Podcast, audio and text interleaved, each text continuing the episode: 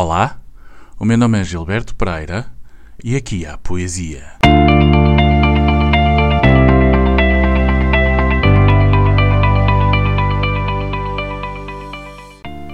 Esta semana, antes da poesia, gostaria de fazer um alerta sobre a situação que atravessamos em Portugal.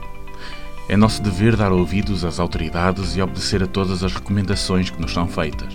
Não devemos olhar apenas para onde a nossa passada nos leva e ao redor do nosso umbigo, mas sim levantar a cabeça e estar atento até onde o nosso olhar alcança.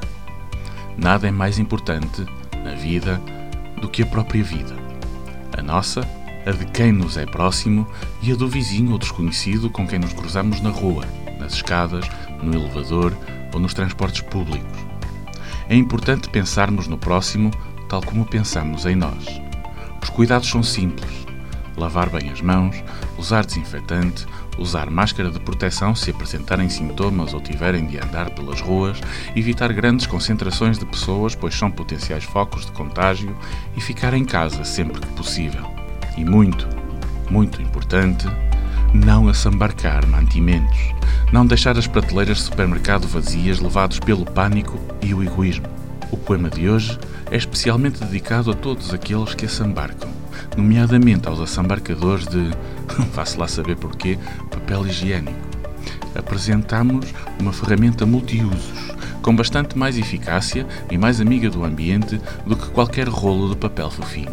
Mas primeiro, o poeta. Manuel Maria Barbosa do Bocage. Se há na história da literatura portuguesa um poeta que encarna a sátira e a buçalidade da língua, ele é Bocage. Nasceu às margens do rio Sado, em Setúbal, no ano de 1765. Foi o mais importante poeta português do século XVIII. Ingressou à Academia Real da Marinha aos 14 anos, embarcando para a Índia em 1786, a serviço. Vive dois anos em Goa e foge da Marinha para Macau, onde viveu até ao seu regresso a Lisboa aos 25 anos de idade. Apaixonou-se pela cunhada e mergulhou na boêmia lisboeta, escrevendo versos sobre a desilusão amorosa e as dificuldades financeiras.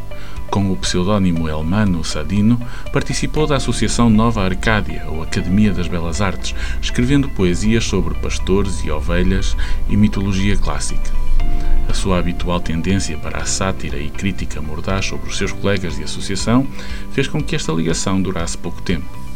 Acusado de impiedade e antimonarquismo, é condenado pela Inquisição e passa meses na masmorra do Limoeiro, de onde saiu para o convento dos oratorianos até se conformar com as convenções religiosas e morais da época. Deixou para trás a fama de poeta satírico e tornou-se, com o tempo, sinónimo de contador de histórias picantes e obscenas, não deixando, contudo, de ser considerado o grande poeta do arcadismo português e um dos maiores vultos da poesia lírica portuguesa. Faleceu em Lisboa no dia 21 de dezembro de 1805. O poema desta semana é Água.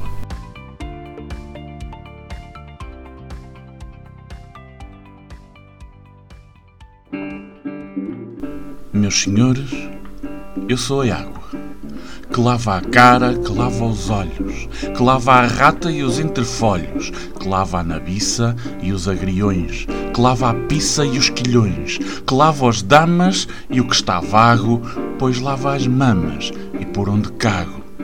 Meus senhores, aqui está a água que rega a salsa e o rabanete, que lava a língua a quem faz minete, que lava o chibo mesmo da raspa, que tira o cheiro a bacalhau rasca, que bebe o homem, que bebe o cão, que lava a cona e o berbigão.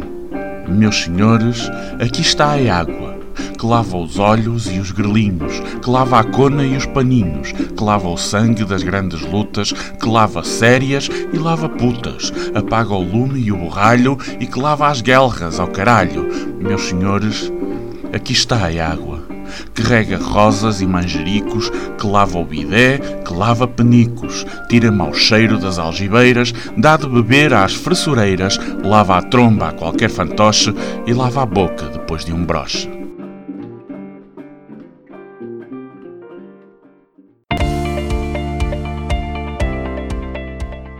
E assim nos despedimos por hoje.